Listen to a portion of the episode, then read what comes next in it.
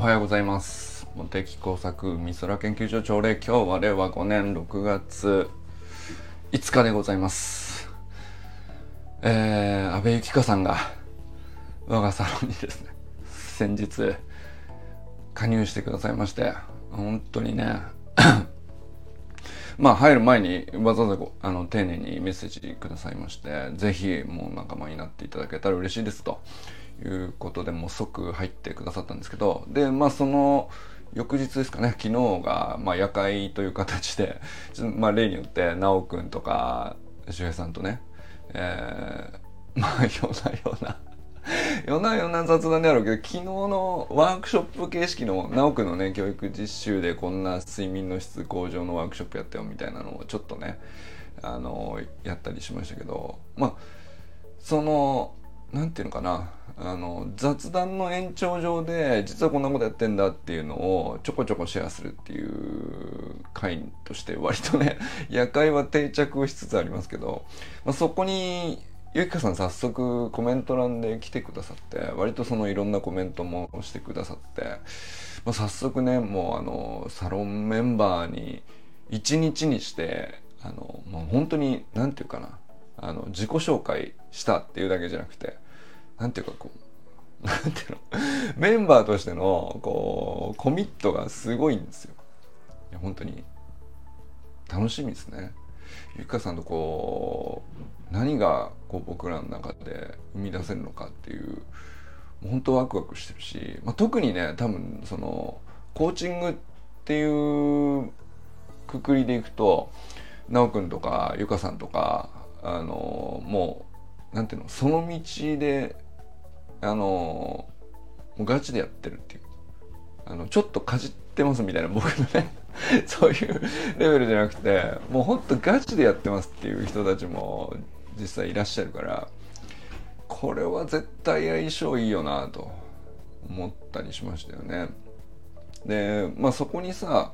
当然ですけどスポフィットネスインストラクターさんなんですよね阿部由紀香さんは。なのでまあ当然食と健康っていう意味では小山愛さんとかあの間違いなくねあの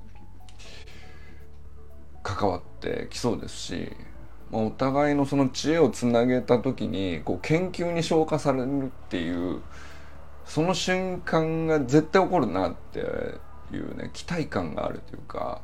まあその研究ってさいろいろなパターンあると思うんですけどその個人がこの研究テーマを掘り下げたいって小山愛さんみたいにその出しってどういうこどういう要素があってどのようにこう人の体に対して作用して、まあ、それが結局最終的にこう健康とは何なのかっていうところにつながっていくっていう、まあ、そういう一テーマを個人から発信であユージンさんおはようございます。個人発信の一テーマをこう掘り下げてって研究していくっていう、まあ、一つのパターンがありますよね。でそれでいくと、まあ、ユージンさんの、まあ、倫理とか哲学の自習ノートから始まって、まあ、あれも俺研究だと思うんですよね。でまあ、それと同時にですねまあ例えばあかねさんだったら育児学かもしれないし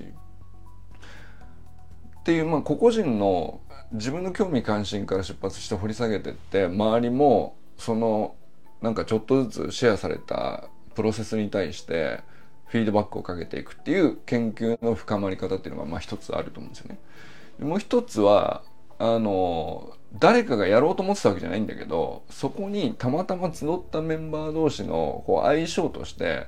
その例えばゆきかさんとなおくんの間にこれひょっとして面白いんじゃないかみたいなそういうテーマがポコッと生まれるみたいなことがあると思うんですよね。あ周平さんもおはようございます昨日はありがとうございました。そう例えば今までだったらねその野球つながりで周平さんの少年野球チームの運営だとかあのまあ組織の、まあ、チームビルディングですよねあれもね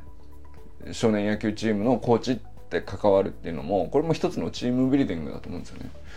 それでいくとこう野球つながりで修くんと周平さんの間にはこの観点面白いかもしれませんねっていうのがこうある時ポコッと出てそれが研究テーマになるみたいなことがあると思うんですけどこれゆきかさんはこれもうどの角度にもいけるんですよ。どの角度にもいけんだよな。あの例えばゆかさん結構パーソナルトレーニング多分いろんなとこでやられてると思うんですけど、まあ、Facebook の記事見る限りはかなりねお子キッズたちに対するこういろんなコミットの割合が多いのかなと思ったりしたんで、まあ、そこでいくとさあかねさんと善くんのまああの善くんも発信者だからね。そのあかねさんが母親視点から見た育児学的な視点もあればそれは食と健康でもありその子供のあのアスリートとしてのこう努力をどのようにサポートするかみたいなそういう視点でもあると思うし。でまあ善くん側からすると、まあ、実際に自分がプレイヤーとしてどのように高めていくかみたいな話でもあり、えー、スポーツやりながら例えば塾にも通いつつあの学校としてはこういうところ目指すみたいなその一つや二つじゃないからさ子供の興味関心でさすごく多岐にわたっているんだけどそれをあのまあ全区は全区で日々掘り下げてると思うけどゆきかさんがこうパンとメンバーで入るとさ善くんとゆきかさんの間に生まれるテーマとかあかねさんとゆきかさんの間にこう生まれるテーマとかってあの要するにまこう2人のこう興味関心がこうちょうどよくかぶさるこう真ん中ら辺にこれ2人で掘り下げたらすっげえ面白いんじゃないかみたいなことがあのふっと湧き上がるみたいなそういう研究テーマってあるんですよね。これ実際その僕が気象学でやいろんな人と研究してる時も本当によく起こることであのまあ僕がね個人で例えば梅雨の大雨についてもうこの視点だけは俺なんか俺しかこだわってないみたいなポイントでもう俺はとにかくずっとここ意地でも研究しますっていうまあ、そういう研究テーマが一つあるんだけどそれと別になんか三重大学の萬田先生と喋ってるともうどうしてもこういうところが2人の間でこれ面白いねってこうふわっと湧き上がってきてそこは結局俺と萬田さん以外は考えてないよなじゃあこれやっぱりせっかくだから俺たち2人で何とかしようみたいな感じになって生まれる研究テーマってこれ2種類あるんですよ。でこれ両方本当に面白くてでこれが結局今このサロンの中でもまさしく何ていうかこの2パターンがね生まれつつあるなっていうかあの少なくともこう種のまんまではなくて少しずつもう芽生えつつあるっていうか割と昨日の夜会でさ奈くんがワークショップ睡眠の質向上のためのワークショップみたいなプチワークショップちょっとやってくれたけどまあああいうのってそのまあ何気ないプチネタとして捉えることもできるけど、まあ、間違いなく一歩なんですよ研究の一歩なんですよ。あそこからこうそれぞれがこうどういうふうに掘り下げて持ち帰ってきてまたシェアしてっていうのをこう繰り返してちょっとずつ育っていくみたいなところがあるんで研究って。でその何て言うかあの研究って言葉にするとすごく仰々しく聞こえるんだけどもうほんとただその繰り返しなんですよね これ面白いねってなってでそれぞれ一人の時間においてなんとなくこう脳内を一部シェアしてる時間があってさあれなんか奈くんとやったあれ面白かったなってふと思う時間があってあのそういえばこれってどうなんだろうってちょっと別なことを調べてみたり、まあ、自分で試してみたり自分の行動で。でそれをまた持ち帰ってきてまたこうたなんていうの？奈くんと会って、えー、ゆきかさんと喋ってでモテサックがちゃちゃ入れながらみたいな その場が同じようにできた時に俺実はそのあのワークショップの後にこういうことがあってこういうことを考えて調べると実際こうだったと思ってたのとこういうところが違ってたみたいなことをこうワイワイやるっていう、まあ、それってもうまさしく学会の原型なんですよね。あの本当になんていうのプロが集まる気象学で言えば気象学会があってあのそれの一番最初の成り立ちっておそらくこういう雰囲気だっただろうっていう立ち会ったことないけどね俺はね。その100年前から存在してる学会だからさ。それはないんだけどまあでも本当に最初の最初はさあの気象の、まあ、とある話題についてそれぞれおのおのがあの一人はねその海から吹いてくるあの風の向きと強さと気温の関係について調べてたかもしれないじゃないですか。でもう一人は全然違うその台風が来た時の、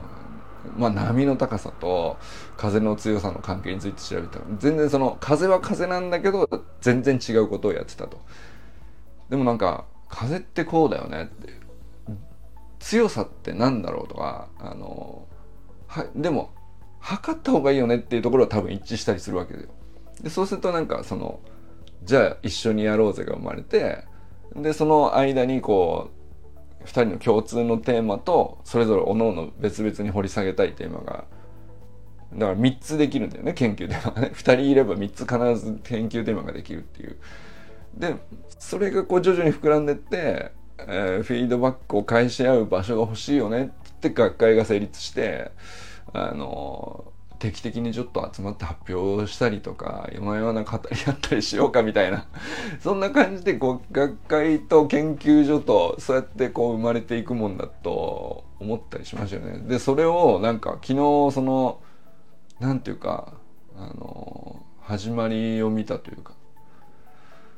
まあ、ゆきかさんが加入したもうその次の日に奈くんと周平さんと清水さんと俺で ゆきかさんを囲んでる気分でしたね僕はね、まあ、ゆきかさん実際にコメント欄にいらっしゃったわけですけど。なんかこれがその増えればいいんだなって思ったよね。その美空研究所って何なんだろうなってこうずっと悶々としながらここまで9ヶ月 9ヶ月ね。9ヶ月もの間、こう、まあ、割といい年の皆様にね、か、かなり しっかりめにお付き合いいただいてきて、俺は何をこれ提供できていると思うのだろうかというね。それも、ご春巡する瞬間もなくはないんですけど、あ、これでもやっぱ、これ続けて繰り返してああいう瞬間が生まれるのを、まあ何度も見、見れたら、絶対なんかいい価値に育っていくんじゃないかなっていうまあそんな確信を持ちましたよね昨日はね昨日の夜会はぜひ見てほしいですね。すごい歯応えのある内容になったんじゃないでしょうか。まあ最初序盤はねゆきかさんがあのまあ僕とどういうつながりなのかという。まあもともと周平さんがね橋の学校の走り革命理論講座を、えー、2022年1月16日忘れもしない埼玉で、えー、開催されてあの伝説のねもうこれ史上最多じゃないですかねあれだけ集客できたのって。で講習会でも15人とか来て、それも多分最多だと思うんだよね和田校長自身がこんなに集まったの見たことないって言ってたんでその練習会はね、60人とかっていうのも凄まじい人数だったけどさ、その講習会に15人ってもうとんでもない人数なのね。で、そこに向けてさ、なんか僕らオンラインスクール生同士で、それこそもう砂塚さんも、友人さんも当時いらっしゃったと思うけど、あの、2000枚のチラシをどうやって巻くかみたいな作戦会議をやるところから始まって。で、まあ大成功に至ったあの練習会、講習会に、ゆきかさんはもう来てたのね。でそこで俺がこうねあのもちろんお手伝いで行っただけなんだけどそのメンバーの中で最も記憶に残ったのがゆきかさんなんですよ。でこれが これが不思議であのゆきかさんのパフォーマンスが段違いに素晴らしかったとかそういうことじゃないんだよね。あのあの時プロアスリートとかも来てたからもうそういう意味でいくとさもっと衝撃的に思えても良さそうなメンバー他にもたくさんいらっしゃったんですよ。まあ、今でも結構なメンバー俺名前覚えてます。当時のね、あのプロアスリートのコーチとかさ、もうとにかくレベル高かったの参加者の。で、その中で、あ、もうこの人すごいなって、何がすごいのかは俺はよくわかんなかった。それも多分記憶に残る理由だったかもしれないですけど、まあ、その人がゆきかさんだったんですよ。でもその後も、なんかその Facebook クのこう日頃の発信とか見てるともう言葉の精度がすごいんですよ。でまあとにかくこういろんなフィットネスインストラクターとしての、ま、学びであったり、まあ、子供に伝えるにはどうしたらいいのかとか、えー、まあ子供だけじゃないわけね。インストラクターっていう意味ではいろんな年齢層のことを相手にしてたりそれから橋の学校の練習会自身自体もゆきかさんが多分開催してたのかなあれね。欧州市とかあの畑先生とかとの練習会なのかもしれないですけどまあそうそういくつか練習会も自分が参加するのもあったし自分が主催者側に回るターンもあったしでそれのためにこう自分なりにこう振り返ってどういう会になったか自分が何を与えられたのかとかその自分のあくまで内面と向き合う力っていうのがもう言葉にめちゃくちゃ現れてるんですよ。その毎回。でそれを俺すレベル高いなとずっと思っててだから毎回シェアしてたんですよね僕はね。あ素晴らしいなと思うものはもう何も考えずに何も考えずには変ですね。考えた上で素晴らしいなと思ったからシェアしてるんですよ。でそんなつながりだけだったんだけどだからもう1回しかゆきかさんとは直接はねお会いしてないんですけど、まあ、あの9月になって僕がこのオンラインサロンをもうなんか先の見えない状態でとりあえず立ち上げましたっつって案内した時にもう即オンラインサロン立ち上げられたんですねおめでとうございますってメッセージくださって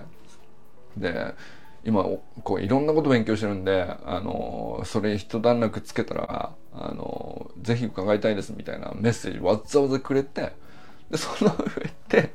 それいつなんだろうなってあの思うじゃないですか。でも僕あんまりそこに関してねあゆかさんがそういうふうに言葉を発する時って絶対嘘ない人だろうなってちょっと本当に何て言うか何の付き合いもないのになぜその信頼があるのかちょっと不思議なんですけど。なんかねそうそんな、まあ、いつか僕がちゃんと続けてさえいればあの必ずゆきかさんとこどっかで一緒になんか面白いことできるだろうなと思ってたんですけど、まあ、それがあ9ヶ月経ったこのタイミングでしたかという感じでねあの加入してくださって加入して直後にまたすぐこのコミット昨日の夜会でのあのコメント欄ぜひ見てほしいんですけど。もういや勉強になったな。あの本当に。だから奈くんとゆきかさんのペアであのまあコメント欄同士でも資料のやり取りでもあのお互い学んでることのシェアでもいいと思うんですけどそのやり取りだけで俺らそれ見てるだけでずっと見てられるっていう感じじゃないかなっていう。まあそれぐらいの相性の良さを感じましたね昨日はね。はい。ということでゆかさん来てくださってありがとうございます。ということでございました。砂塚森田さんおはようございます。森本あかねさん全くんかんかんおはようございます。ちょっとゆいかさんの話でちょっと熱くなりすぎましたがあの、まあ、まだねこれで言い足りないっちゃ言い足りないんですがあの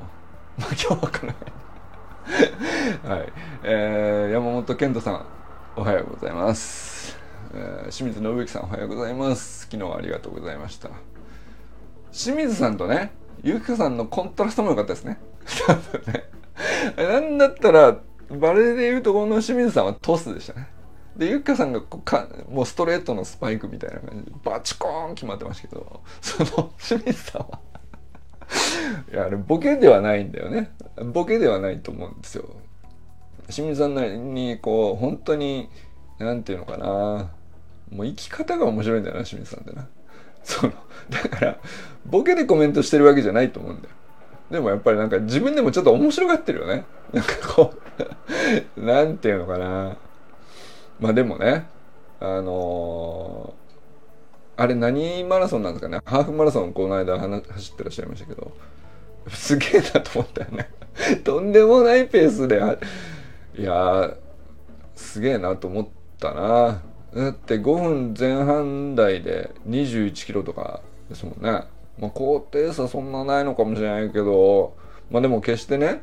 その、ずっとフラットなわけじゃなく、風もあって、あれ、どこの湖でしたっけ？なんか、まあそこをね、ぐるぐる回るっていうハーフマラソンの記録がね、インスタにアップされてましたけど、いやー、すげえなって思ったな。こんな 走るんだと思って。でこんなこうマラソンでマラソンの方でこれだけやってる人がその1年間スプリントやってたんだなっていうそれもなんかちょっと恐ろしいものを感じましたけどね。その組み合わせ強すぎだろうと。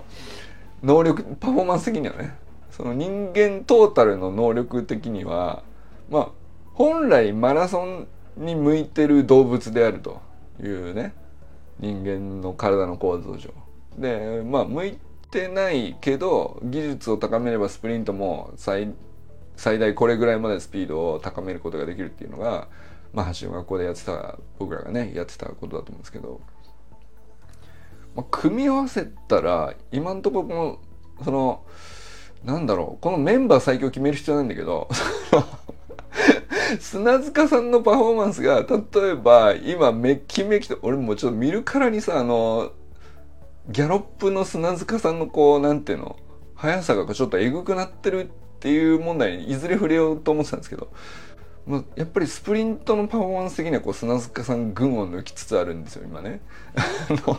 あの直くんとかと同20代の直くんとかと同レベルに見えるっていうね動きが。ただあの20キロ走りきれるかで20キロ5分台で1キロ5分台のペースで走りきるってこれも相当なことだからね組み合わせてトータルで言ったら今清水さん意外にねその なんていうの人間トータルの能力的には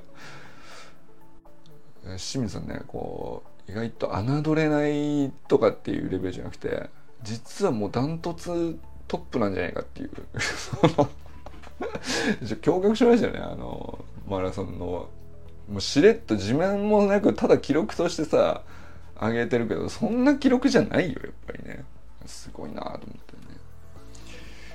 ね。何の話でしたっけ？その昨日ありがとうございましたが言いたかっただけなんですけど、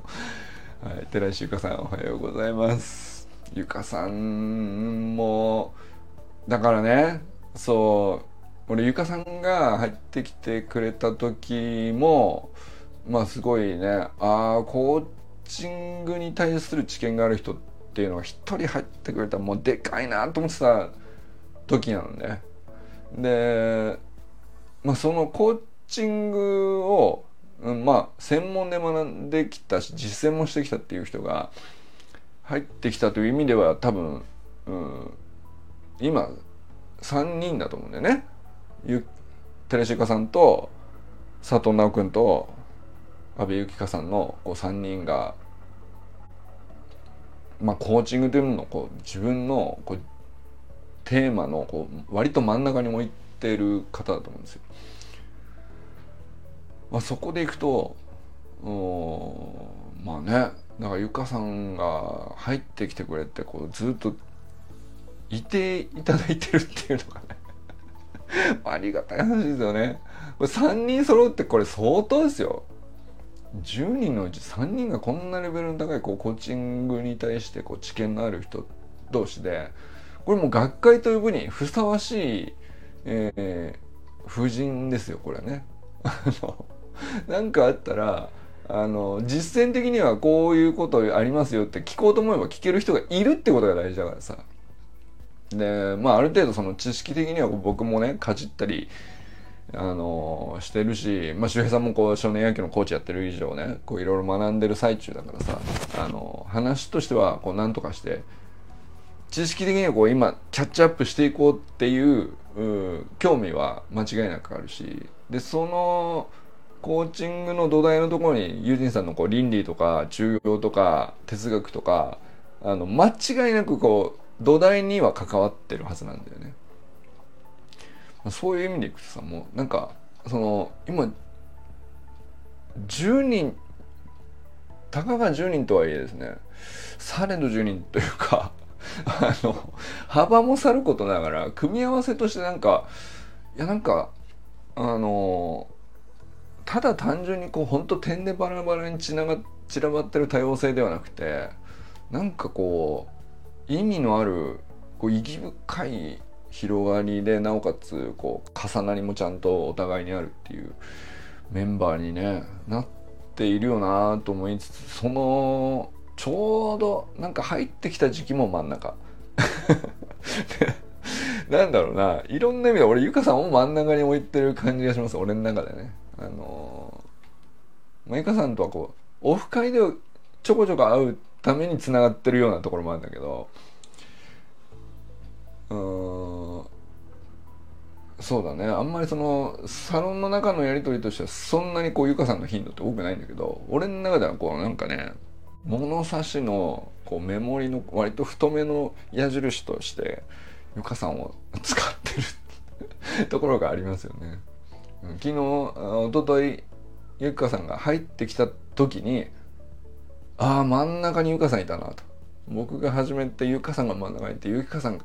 が一昨日入ってきたっていうなんかそんな風に僕の中にはこう位置づけられたっていうかそんな気しましたよね。はい、えー、中村修平さんおはようございます。山田裕二さんおはようございます。今日のトラッキングもね あの ちゃんと使わせていただきました。あの今朝もねちゃんとベースポジションやりました。そしてですねまあなんだったらもう歯ブラシの時だけじゃなくていいんじゃないかということをそういえば思い始めて昨日娘のまあプール通ってるんですけど、まあ、たまにねその級上がってちょっと中身がレベルアップしたりとかした時にちょこっと見に行くみたいなことしてるんですけどでも何て言うの？見るのは見たいんだけどずっと1時間見てるのはなかなかの時間暇なんでその時間これベースポジションをして見ているべきだなと思って。一人こう観覧席の一番端っこですね。なぜかあのおじさんは片足立ちで見ているなっていう謎の状況になりまして。まあでもそんな人目見てくれを全く気にせずねあのベースポジションをこうそこかしこでやり散らかそうと これあのやっぱりね歯ブラシに紐付けるっていうのはあの習慣化のアイデアとしては1アイデアなんですよね。でこれ抜けるリスクあるなと俺はまだ自分の中ではこうちょっと危ういも危ういものを感じててもうちょっとするとすぐ抜けそうだなと思ったからあの歯ブラシ以外のところももうところ構わずねとりあえず立って待ってるみたいな時間ってちょこちょこあるんですよ。何かしら。まあ駅のホームとか。駅のホームはちょっと内側黄色い線よりもだいぶ内側に入ってないとちょっと怖いんだけど。まあそんなところとかね。あの立ってしばらく待ってるみたいな時間って割と探すとちょこちょこあってもうそのそこかしこでねベースポジションで、えー、10秒キープみたいのをやり散らかすっていうね。あのまあ、そんな展開に今ねなっております。まさかの俺の中でまさかの展開してます。習慣化のはずじゃねかったのかと。でもちょっともう3日経ってないうちからもうちょっと自信失っててこれもうなんか抜けそうで危ういっていうあのやってて思うんですよだもんだからもうちょっとでもねせっかくユージさんのトラッキングがきっかけで習慣化こう再チャレンジしてますって言った手前これ途切れるとさなんかその 友人さん、友人さんは何も悪くないんじゃん。ただただトラッキングに書いただけじゃん。その、なんだけど、俺、それいい方法だと思って、習慣化をこう、再始動しようと思ったよって喋っちゃった手前ね。これ途切れさすわけにはいかんという、なんかそういう感じになってて。これ、あのところかまずやってますっていうね。はい、えー、佐藤奈くん。おはようございます。昨日はありがとうございました。ほんと質高かったね。あの、なおくんの授業を秋田で受けたかったな。うーん、その、学生、高校生たちに混じって、受けたかったな。そしてワークシートも提出したかったな。その っていうね、ぐらい、ほんと触りだけだったけどね、昨日の夜会では。でも、もうなんか授業全体のレベルの高さが、あの触りを見ただけで伝わってくるようなね本当に素晴らしいシェアをありがとうございました、えー、小山さん小山愛さんおはようございます。愛さん以来のね、えー、久しぶりのついに愛さんに後輩ができるっていう。よろしくお願いします。安倍ゆきかでございます。あのー、本当に素晴らしい人なんでぜひね友達になってください。多分えっとねお住まいも近いしゆきかさんとねちょぜひねお会いしたいですね。そのゆきかさんと愛さんともうね関東圏の皆さんでオフ会やりたいですね。あので愛さんのあの B 版出しトークの熱量をねゆきかさんにちょっとぶつけたい欲が俺はありますね正直ね。なんだろうな出しのこと喋ってる時の愛さんの熱量って。うーんなんだろうな。あのまあ愛さんにこの例えしても伝わらないと思うんだけど他のメンバーに伝わると思うから言うけど和田健一レベルなのよ。その和田健一が走りについて語ってる時レベルの熱量なんですよ。愛さんが出汁について語ってる時って。なんかそのそういう感じなんでね。なんかこう人にこの人すごいからちょっとぜひ一回触ってみてあちってなるからみたいな。その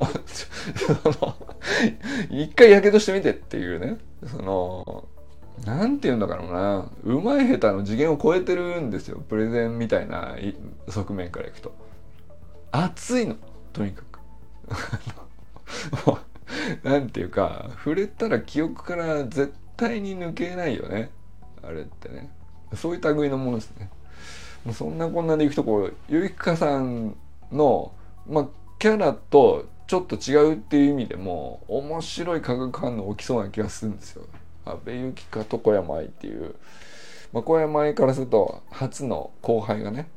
後輩って モテさんオンラインサロンの後から入ってきたっていうのを後輩と呼ぶんですね。あの今知りましたけど。いやなんか、うん、そんな立て付けつけたことないんだけどあのフラットにしようぜって言ってたじゃねえかと。そそこに行くとちょっと後輩っていう言い方ねあのどうなのかなっていう気もしますが。まあでもうんまああの愛さんからするとあの多分ねず